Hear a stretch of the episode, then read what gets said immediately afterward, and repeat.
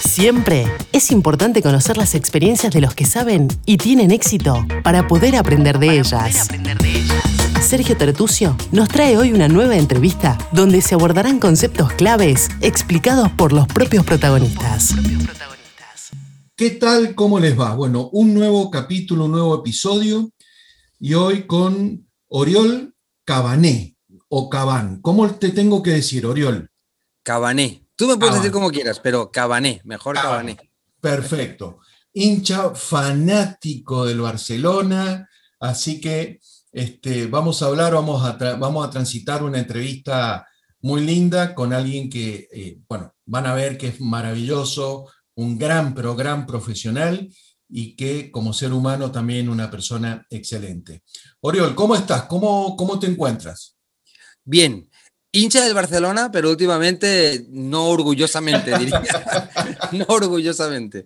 O sea, intento evitar el tema. Muy bien. Yo siempre pregunto o, siempre trato de empezar a decir, ¿cómo te definirías, Oriol? ¿Quién es Oriol Cabané? ¿Quién es Oriol Cabané? Y, y, Oriol Cabané, yo creo que ah, hoy es un ciudadano del mundo, eh, viviendo en Panamá, eh, con cuatro hijos y una esposa que, no sé por qué los siguen y que cada tres, cuatro años vamos cambiando de país. Veníamos de Argentina antes, estuvimos en, Japón antes y bueno, yo soy originario de Barcelona, de España, eh, pero sí, me defino así, como un ciudadano del mundo que le encanta eh, mezclarse con las culturas, con las distintas tradiciones, porque eso me da un crecimiento como persona increíble y me encanta eso. Perfecto, Oriol. Y bueno, hablando justamente del tema Barcelona, estos problemas que tanto se habla de liderazgo y demás, ¿no? Em, eh, recién estábamos comentando un poquito, antes de comenzar la, entrevista, Oriol, sobre lo que está pasando en el mercado y lo que va, va a seguir sucediendo en el mercado con la velocidad de los cambios, la profundidad de los cambios y la necesidad que tienen las empresas en cuanto al tema de eh, liderar y eh, estar permanentemente a ese ritmo de los cambios y enfrentando incertidumbres. ¿Cómo ha sido tu experiencia en este último tiempo? Y así vamos un poquito hablando sobre liderazgo y tus recomendaciones principalmente, Oriol. Mira, Sergio, yo he visto dos, variables que sobre todo hoy se hablan mucho. Eh, por un lado está el tema, lo que decías, esa incertidumbre eh, y eso hace que los cambios sean repentinos. De hecho, ni siquiera sabemos lo que va a venir. O sea, estamos viviendo en un presente que no sabemos lo que va a pasar el día siguiente. Y eso cambia absolutamente la visión, eh, la planeación, absolutamente todo lo que se puede hablar en la corporación. Y eso ya hace que el líder se sienta muy perdido. Muy perdido significa que, con una poca gestión emocional o con no saber a dónde voy. Eso es por un lado. Y por otro lado, em, hoy yo lo que estoy viendo y de manera muy, muy, muy, muy veraz y muy, muy real en las empresas es el hecho de que los equipos han perdido esa conexión emocional que tenían. Están, hay mucha gente perdida y hay mucha gente que ya se nota en el resultado, que no está con el mismo desempeño. Entonces, si sumo estas dos variables, por ejemplo, el pedido que más me hacen es, no, no es como antes, que hacíamos una formación donde vamos a dar un tiempo para que las personas vayan eh, obteniendo nuevos conocimientos para ir agregando valor. No tenemos ese tiempo porque mañana no sabemos cómo será y porque hoy eh, se basa en esa gestión emocional que necesitamos resolver hoy, no mañana. Entonces, eh, tú sabes que yo me he dedicado durante muchos años a la formación, a la capacitación, y es algo que amo y que adoro y que me encanta hacer, pero es verdad que hoy tenemos que cambiar la mentalidad o, el objetivo que teníamos ahí. Mi objetivo era hacer una transferencia para que esos conocimientos tú, a la corta, larga, mediano plazo, pudieras llevar a la acción. Hoy ese, eso, no, eso no va. Perfecto, pero Oriol, a ver, porque esto es muy importante lo que acabas de decir, y vamos a Vamos a, me parece que esto nos, nos obliga a trabajar los dos temas. Comencemos con el líder, porque hablaste del líder y hablaste del problema del equipo. Vamos a comenzar con el líder. ¿Qué, qué tenemos que hacer, Oriol? ¿Qué, ¿Qué hay que hacer con el líder o los líderes de la organización? ¿Qué tenemos que hacer, Oriol? Mira, tú sabes perfectamente, porque eres un experto en la materia también, que el líder necesita inspirar a su gente, guiarla, acompañarla, Ahora, si yo como líder emocionalmente no me siento bien, no siento que estoy fluyendo, no siento que tengo claro dónde quiero ir, ¿cómo voy a lograr inspirar a alguien o comunicar algo si yo realmente no lo veo?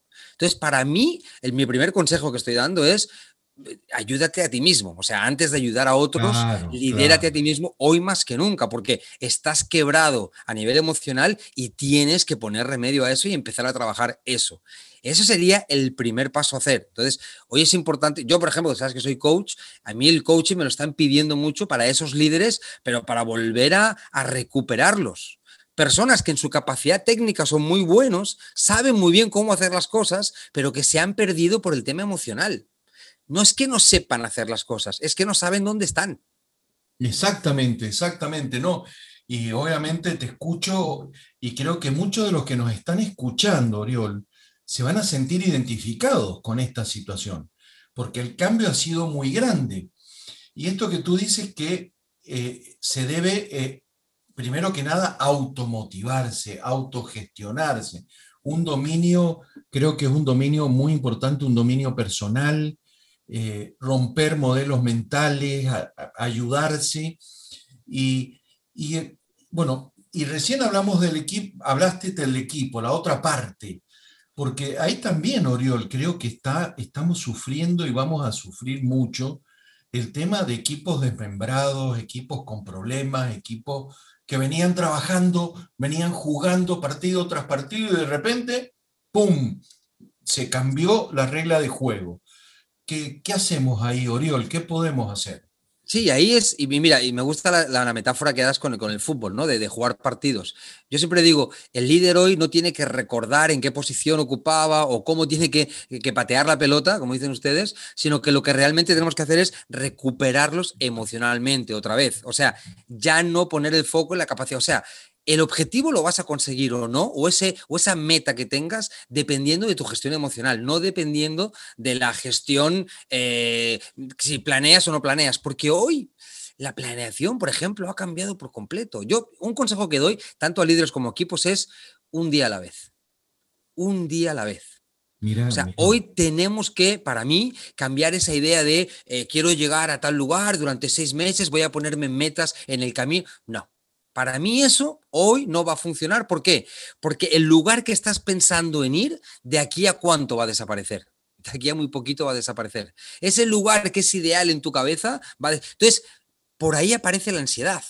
Por ahí aparecen eh, temas que te están dando, es que no sé qué va a pasar, es que, y esa incertidumbre te genera estrés, ansiedad. Entonces, ¿qué digo? Un día a la vez. ¿Por qué tenemos que obligatoriamente llegar aquí de, de aquí a seis meses? ¿Por qué no empezar a vivir de otra manera? Y vivir de una manera que tiene que ver más conectados con el presente. ¿Qué es lo que me hace bien hoy? ¿Me hace esto bien? Pues voy a ponerme a hacer esto.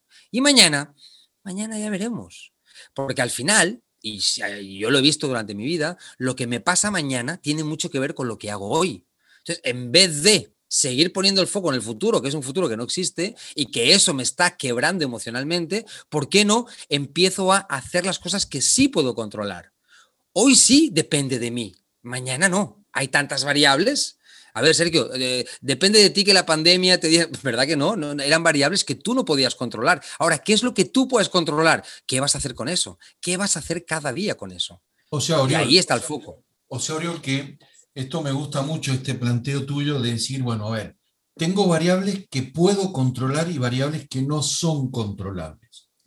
Entonces, me centro en lo que puedo controlar, trabajo fuerte en donde puedo controlar y sé, voy con paso cierto, seguro, y lo no controlable, o lo, no controlable, perdón, lo voy mm, trabajando a medida que se va desarrollando y voy empezando a ver eh, escenarios exploratorios más, más eh, seguros o más ciertos, ¿no?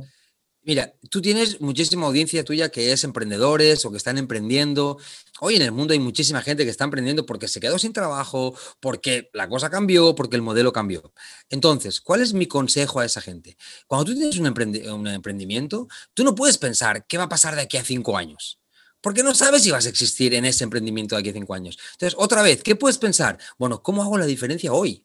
Eh, hoy estamos, eh, yo creo, en una sociedad de la inmediatez, de que todo pasa ahora.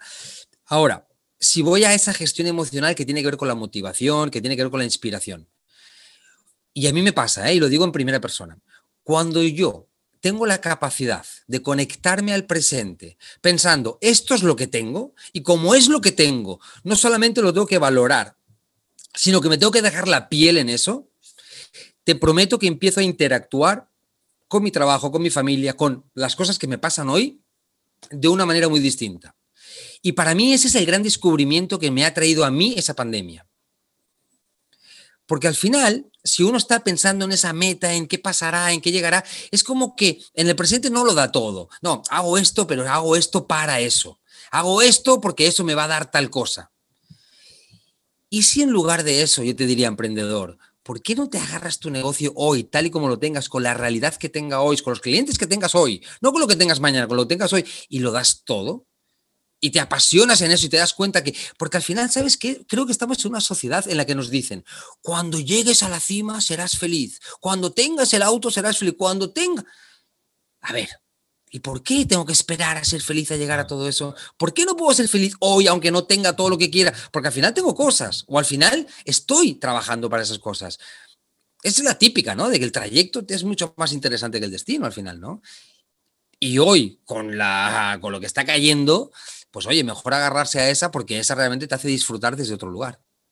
Bueno, excelente, Oriol. Me, me encanta la visión que también nos aportas. Y ahora viene una etapa, ahora viene una parte, Oriol, que es una parte muy especial. Es sorpresa, una parte especial sorpresa. Vamos a ver cómo, te, cómo respondes. Vienen el ping-pong de preguntas. Dale, vamos con eso. Cortitas. cortitas, pero pueden, pueden ser aclaradas. A ver, Oriol, un país y por qué. Uf, qué pregunta tan difícil, por ah, Dios. Ah, bueno, no te dije que era fácil, no te dije que era fácil. No te dije que era fácil y no hay compromisos, ¿eh? No hay compromisos. Dale, dale. No, yo diría España, España y por, por, por origen, por raíz. Muy bien, perfecto. Un deporte y un deportista. ¿Y por deporte, qué? Fútbol, Claro, claro. Deporte fútbol, porque es el deporte que jugué, que, que amé, que... y el deportista, si hablo de fútbol, tengo que hablar de, ¿no? Del mejor en, ese deporte, que es Messi, por supuesto. sé que va a haber ahí discusión, pero...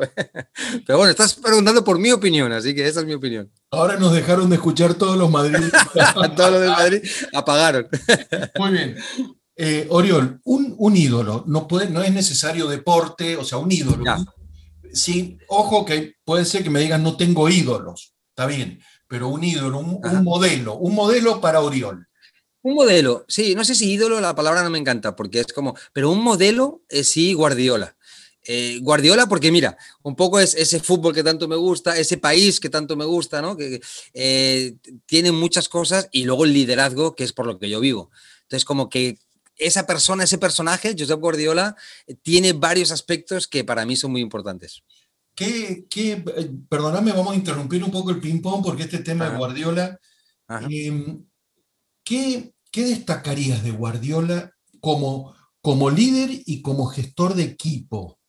¿Qué destacarías? Mm, hay, hay, una frase de él que a mí me rompió la cabeza hace años que la escuché me rompió la cabeza, pero que me cambió el paradigma por completo. Y fue la siguiente ellos, hablando de, los jugadores, ¿no? Como diciendo, em, ellos eh, son las personas que en, teoría tendrían que venir a mí y, decirme o hacerme la pelota a mí porque yo soy su director técnico, yo soy su jefe, su líder. Y la realidad es que soy yo el que les tengo que hacer la pelota a ellos porque ellos son los que consiguen resultados. Porque al final yo tengo que entender que yo dependo de ellos y no ellos de mí. Y a mí me hizo ese paradigma y tú sabes que en empresas tan jerárquicas muchas veces el líder es el que se cree, ¿no? Ustedes tienen que trabajar para mí.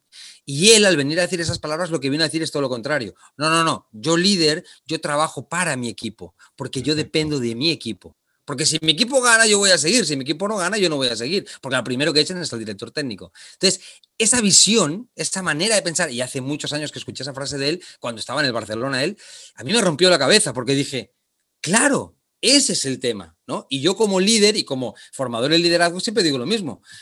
tú lo que tienes que hacer es proteger a tu equipo como si fuera lo último que tú, porque tu equipo es tu resultado, es todo. Pero no para que les marques una guía, sino para que gestiones la parte emocional de ese equipo, que con esa parte emocional gestionada, ese equipo va a conseguir lo que tú quieras, pero desde ese lugar. Perfecto, exacto. Eh, esta pregunta es especial, Oriol, porque es, necesito que te ubiques visualmente, que tenés la oportunidad de tener una cena especial, una cena uno a uno. Eh, no, la idea no es que sea alguien de la familia, sino que podés elegir a alguien que esté vivo o no de el management o, algún, alguna persona histórica. ¿con quién te gustaría sentarte a cenar y poder hablar este, eh, tranquilamente de temas? ¿Con quién y por qué? Mira, hay, hay una persona también vinculada al liderazgo que se llama Simon Sinek, que es un gurú, que seguro que lo conoces. Fantástico, divino, un excepcional. Sí, me parece excepcional. Aparte, por dos cuestiones. Una, por, por cómo piensa y, cómo te bueno, ese pensamiento que tiene, que, que, que, coincido muchísimo, y el tipo de ser humano. O sea, un tipo cero arrogancia, cero, sino un tipo humilde, con ganas, que te dice lo que piensa, honesto. Y creo que esa cena con él yo la aprovecharía porque hay un montón de veces que lo he escuchado y que te prometo que pensaba, me encantaría tenerlo aquí para, para profundizar cómo llegó a esa idea, cómo logró, porque creo que es hablar con ese tipo es un aprendizaje brutal. Muy Por bien. ejemplo, el primero que se me y esta pregunta tiene que ver con la que sigue, porque te, te amplío el desafío, Oriol, te lo amplío. Eh, tenés la posibilidad de un viaje. Ya no es una cena nomás. Tenés la posibilidad de un viaje, no importa el lugar, tenés la posibilidad de hacer un viaje. ¿Con quién lo harías? Obviamente, vuelvo a decir, la idea no es familiar, sino con quién te gustaría estar un, un, viaje de un fin de semana o no importa, pero la idea es más, de, más allá de una cena, ¿con quién te gustaría?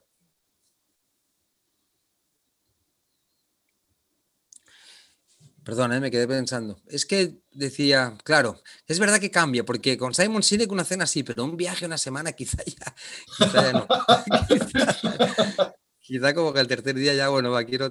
Me pasa mucho eso, ¿eh? que no sé, me gusta así como variar, variar mucho. No se puede tú estar viajando e ir visitando a distinta gente, no, no se puede. Tiene que ser solo con uno, ¿no? Sí se puede, sí se puede. Este... Ah, porque igual me gustaría eso, igual me gustaría ir a visitar a alguna gente que, me, no sé, grandes, siempre en el mundo del liderazgo, que son, es un poco mi mundo y es lo que más me, me, me entusiasma, ¿no? Y poder visitar a algunos líderes. Entonces aprovechar esa semana para ir a hacer una, una pequeña ruta, ir a visitar a tres o cuatro. ¿Y a quién iría? ¿Cuáles serían esos dos, dos tres, cuatro? ¿Cuál, no importa la cantidad. ¿Cuáles serían? Eh, me gustaría visitar a Rory Biden. No sé si Rory Biden es un, es un norteamericano, un tipo que eh, cambió todo lo que es la gestión del tiempo. Eh, es un tipo que hizo una, una teoría nueva, de, porque yo creo que el tiempo es uno de los valores más preciados y que menos eh, tenemos en cuenta. A veces la gente habla de poder, habla de dinero, cuando en realidad el tiempo yo creo que lo es todo, ¿no? Entonces, él hizo una, una, teoría nueva, saliéndose de la típica teoría de Eisenhower, ¿no? De lo urgente y tal, buscando una parte, una parte, bueno, no te voy a contar la teoría, pero bueno, es un tipo muy interesante que aconsejo a todos que lo miren porque Rory Biden se llama. Y con él sí me encantaría hablar porque es, a mí la gente que, que, me, que, me, que me destroza la cabeza, que, que, que por el concepto o lo que sea, me hace temblar, esa gente quiero conocerla más profundamente porque me gustaría aprender cómo llegaron ahí siento que esas personas han, tenido una lucha interior de ser genuinos, decir lo que pienso, decir lo que siento, me da igual lo que digan. Siento que ellos han superado eso. Y creo que muchos estamos en esa batalla de intentarlo, pero no sé si lo logramos tanto, ¿no? Entonces, gente que me parece que lo ha conseguido, me encantaría estar con ellos para aprender eso. No solamente su pensamiento, sino cómo lograron llegar hasta ahí. Perfecto, excelente. Eh, para Oriol, esta es la, la última pregunta, Oriol, de este ping-pong. Para Oriol, ¿qué es el éxito? Mira, para mí el éxito es haber alcanzado la conciencia de entender que lo que tienes es suficiente para ti. Excelente. O sea, ya no tanto en un tema superficial de conseguir cosas, sino en un tema más, em, más emocional, de entender que para que tú estés bien no necesitas más de lo que tienes, de valorar. No, no, en función de esta definición de Oriol del éxito, eh, ¿qué le recomendarías a los jóvenes, Oriol? A los jóvenes que están terminando su carrera, empezando su emprendimiento, empezando su carrera como ejecutivos. Oriol, ¿qué les recomendaría en un mano a mano, en un uno a uno a un joven o a una joven, no, no importa el sexo, ¿qué le recomendaría Oriol respecto a lo que acabas de decir del éxito? Yo siempre recomiendo que, que las personas no busquen vivir un personaje, que no busquen encajar, que no busquen eh, vivir una vida que no sea la suya. Por ejemplo, cuando era joven, yo era mucho más genuino, era mucho más auténtico por esa inocencia, que no la pierdan. Porque muchos de nosotros, y sé que tú también estás en esa batalla, después de mayores tuvimos que desaprender todas las cosas que no nos hicieron tan bien. Esa profesora, esa estructura, eso encajar, eso tienes que ser así, tienes que ser exitoso, que significaba llegar a ser no sé qué. O sea, mucha información, mucha basura que durante la vida luego hemos tenido que, de una vida más madura, tener que... Entonces, yo a un joven le diría, no te creas, no te creas nada de lo que te van a decir, solamente créete a ti por ejemplo, hoy que estamos en este mundo de, tanto de, tantos emprendedores, el emprendedor es el que tiene un sueño y quiere convertir ese sueño. Y yo le diría, vívelo. Te puede ir mal, te puede ir bien. Es que al final no es irte mal o irte bien. Al final es qué aprendes, en, qué, en quién te conviertes, no en, no en qué tienes al final del cuento, ¿no? Entonces, no sé, no sé si me explico, pero diría eso. Sí, perfecto. Orioli, me encanta, me encanta el, la visión y el consejo, Orión, me encanta. Em, creo que, no sé si me equivoco, Oriol, te pido disculpas si me equivoco, pero tú trabajaste en algún momento, fuiste eh, eh, eh, gerente o tuviste un cargo en Starbucks. Sí, en Starbucks. Aparte fue curioso porque fue mi primer trabajo. Yo, me, siempre me acuerdo, Oriol, ¿por qué te lo pregunto? Porque yo siempre me acuerdo, por eso que no quería equivocarme, me, contaste o nos contaste una vez la historia del por qué escribir en el... Ah, en el vasito. Ah, sí. Eso, ¿nos podrías contar esa historia? sí, sí, sí, claro, rápido, rápido. Sí, sí, sí. Sí, claro. Dale, dale. Eh, eh, claro, en Starbucks yo me acuerdo que, bueno, la gente que conoce Starbucks y demás se da cuenta que a nivel mundial es una empresa que cuida mucho a su, a su cliente interno, cuida mucho al trabajador. Y lo cuida porque necesitamos trabajadores que sean entusiastas, que sea gente como, que genere mucha conexión con el cliente, para que después cuando tú entres a la sucursal te sientas como en casa. Esa es la idea, la visión de la empresa. Entonces, claro, eh, yo que estaba en recursos humanos en esa empresa durante muchos años, yo sé que se hacían entrevistas, assessments, hacía absolutamente cualquier cosa súper original para buscar gente entusiasta. Pero ¿qué pasó? Nos dimos cuenta que la gente no es entusiasta todo el tiempo. O sea, no existe una persona que esté contenta todo el tiempo, no existe. Eso es, antinatural en realidad. los seres humanos somos un día contentos, otro día felices, otro día tristes, otro día... O sea, somos muy variables porque eso es ser ser humano, ¿no? Al final, eso es lo... Y de eso se trata. Entonces, cuando nos dimos cuenta de eso, nos dimos cuenta que no íbamos a encontrar a la persona entusiasta por naturaleza, entonces empezamos a pensar que y es una cosa que en Starbucks se habla mucho, los procesos de cualquier empresa generan ciertas conductas. Entonces, en vez de buscar personas más así o más asá, ¿por qué no empezar a diseñar procesos que generen conductas que son las que estás buscando tú?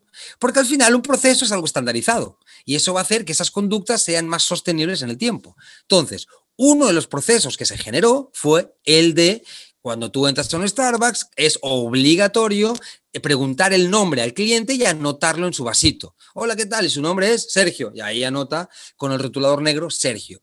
Eso es obligatorio. O sea, eso todos los empleados tienen que hacerlo.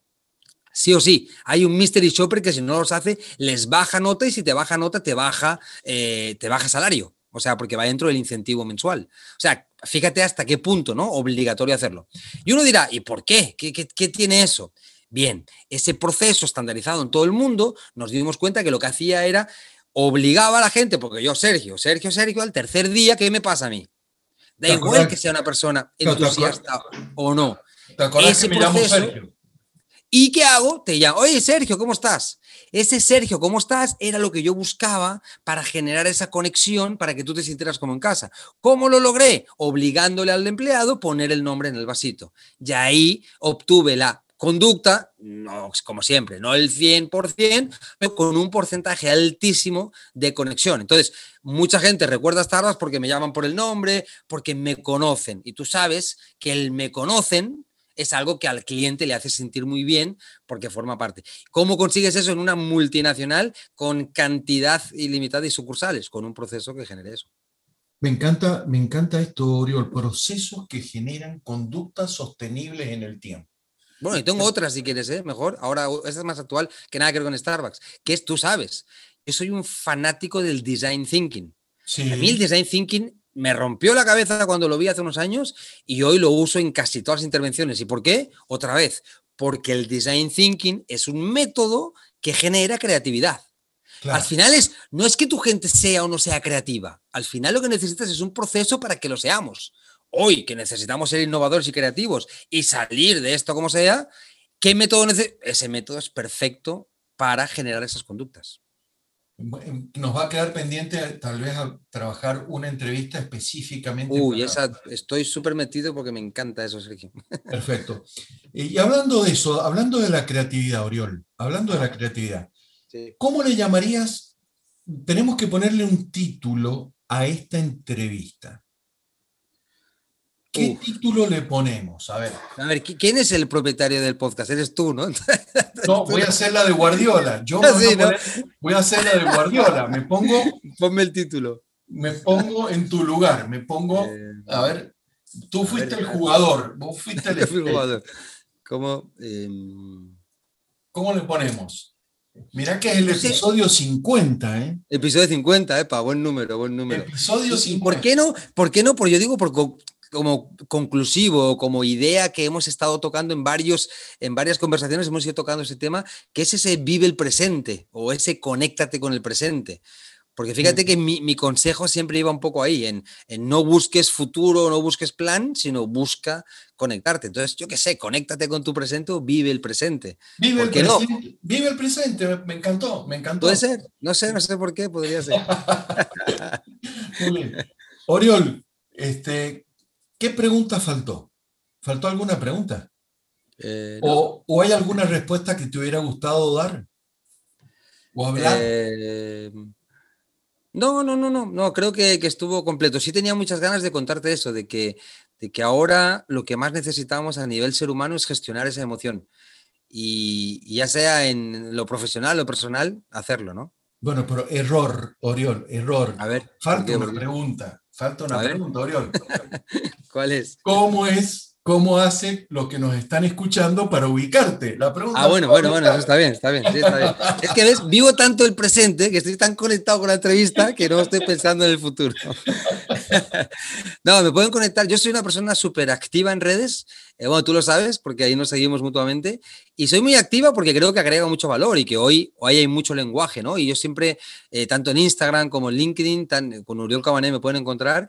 Y estoy, eh, manejo muchísima información, todo lo que me pasa, todo lo que, de talleres, de cursos, de universidades que doy clases y demás. Siempre estoy poniendo ideas, cosas, compartiendo. Al final se trata ¿El Instagram cómo es, Oriol? El Instagram. Oriol Cabané arroba Oriol Cabané.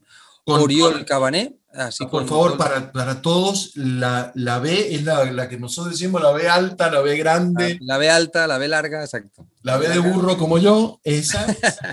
Oriol, Oriol Cabané. Oriol Cabané. Exacto, todo junto. Y en LinkedIn también. Y en LinkedIn es Oriol Cabané y ahí me encuentran.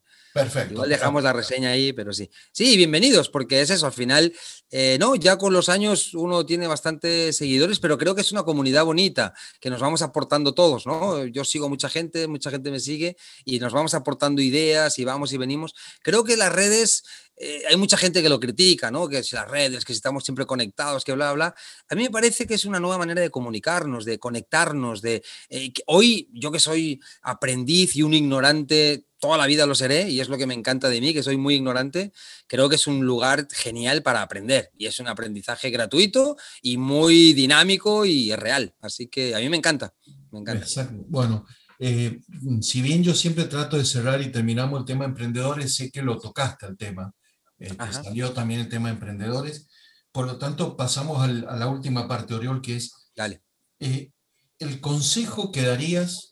Acá tenés la libertad, Oriol. Puede ser un consejo profesional, puede ser un consejo humano, laboral, etc. Pensando siempre, Oriol, en este caso, de que hay mucha gente que le está pasando mal hoy. Sí, eh, tenemos que agradecer a Dios, pero obviamente eh, nos encontramos bien, pero hay mucha gente que ha tenido un problema en su empleo, problema en su familia, problema...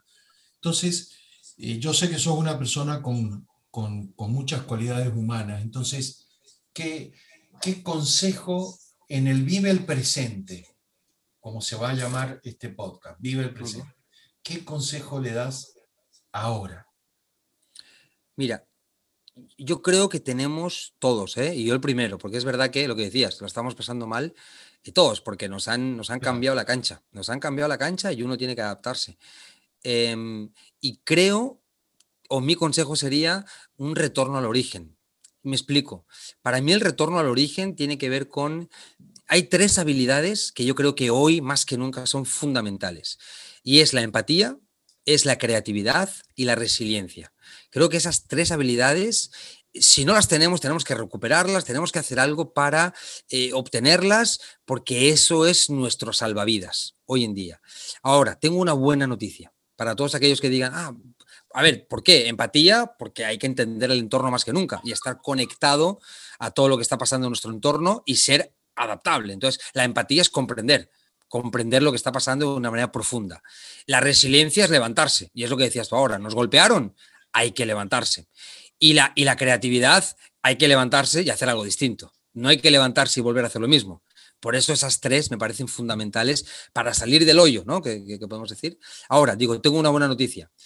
Esas tres habilidades, mm, absolutamente el 100% de personas que nos están escuchando las tienen. Todos las tienen. Porque esas tres habilidades están en serie en el ser humano. Son habilidades que siempre residieron en nosotros. Eh, a ver, ¿cuántas veces nos caíamos en bicicleta, nos rompíamos la rodilla y qué hacíamos? Nos levantábamos y seguíamos. Porque todos los niños son resilientes, todos. Y no tienen miedo. Es pequeño, no sabe lo que es el miedo, porque no tenemos miedo. El miedo es adquirido por otra gente adulta que nos dijo, cuidado, que ta, ta, ta. Pero resilientes lo somos. Creativos, ¿Te acuerdas cuando éramos pequeños que nos imaginábamos, con una caja jugábamos, al astronauta, al cualquier cosa? Teníamos una imaginación, una creatividad. Ahora, ¿qué nos dijeron? No se pase de la raya, tiene que dibujar el color verde. ¿Por qué él solo dibuja verde? La profesora, ¿no? Que rompió y nos mató la creatividad, ¿verdad? Pero estaba ahí, estaba presente, era en serie. Y, la, y, la, empatía, yo tengo un bebé, ahora va a hacer un año, ¿no? Y este bebé, el otro día, y mira, un ejemplo rápido, el otro día, mi esposa cuatro hijos, pandemia, todos los niños en casa. ¿Viste esos momentos que, la vida te supera? Estaba contenida con el brazo, con el bebé en brazos y le cayó una lágrima. Esas lágrimas no de tristeza, sino de impotencia, de, de, de, que no doy más, de que a veces, ¿no? Yo estaba justo al lado en silencio. El bebé, te prometo, ¿eh, Sergio? Levantó la manito, le tocó la mejilla, ¿sí? Empatía. ¿Y por qué? Porque nacemos empáticos. ¿El problema cuál es? nos dan tantos discursos de mira por ti mismo, aquí el que no tal se quema, nos dan tanto desde fuera. ¿A qué voy? Esas tres habilidades que para mí son fundamentales residen en nosotros y por eso es el retorno al origen. Vuelve al niño que eras, porque ese es el que te va a salvar hoy.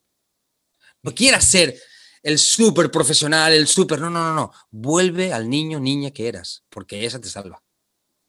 Si seguís así, me vas a hacer cambiar el nombre del, ¿Por qué? Le voy a poner vive el presente, pero retorna al origen. bueno, bueno. Ideas, ideas ahí para que todo para que sume, sume. Oriol, ¿cómo te sentiste? Bien, bien, Contigo siempre, bueno, hay que decirlo, quizás no lo hemos dicho, que con Sergio siempre tenemos una amistad que va más allá de lo profesional.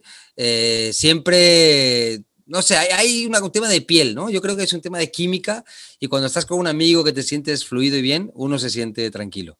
Bueno, igual, igual yo también. y, somos del Barça, compartimos, compartimos el... Compartimos miserias, miserias, diría. Es más, tenía una pregunta anotada, pero no te la iba, no te la voy a hacer. A ver, ahora ya, ahora tienes que hacerla, no puedes dejarlo así. No, era, era si, si tenías, ya habíamos, ya hablamos de la cena y del viaje. Sí. Entonces, ¿qué pasa si tuvieras la posibilidad de almorzar? Te iba a preguntar, con, Messi. no, no, no. Yo creo que a Messi yo lo disfruto viendo jugando a fútbol, pero nada más.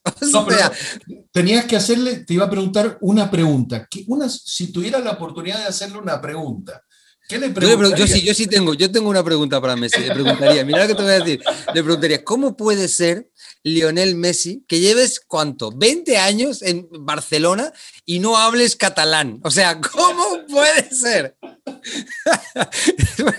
porque, dicen que el tipo vive en Rosario en realidad, o sea, está como en un departamento de Barcelona que es como si fuera Rosario, va a entrenar y vuelve a Rosario porque sigue siendo igual, no se le ha pegado nada de la cultura de allá, nada, es brutal, le preguntaría eso.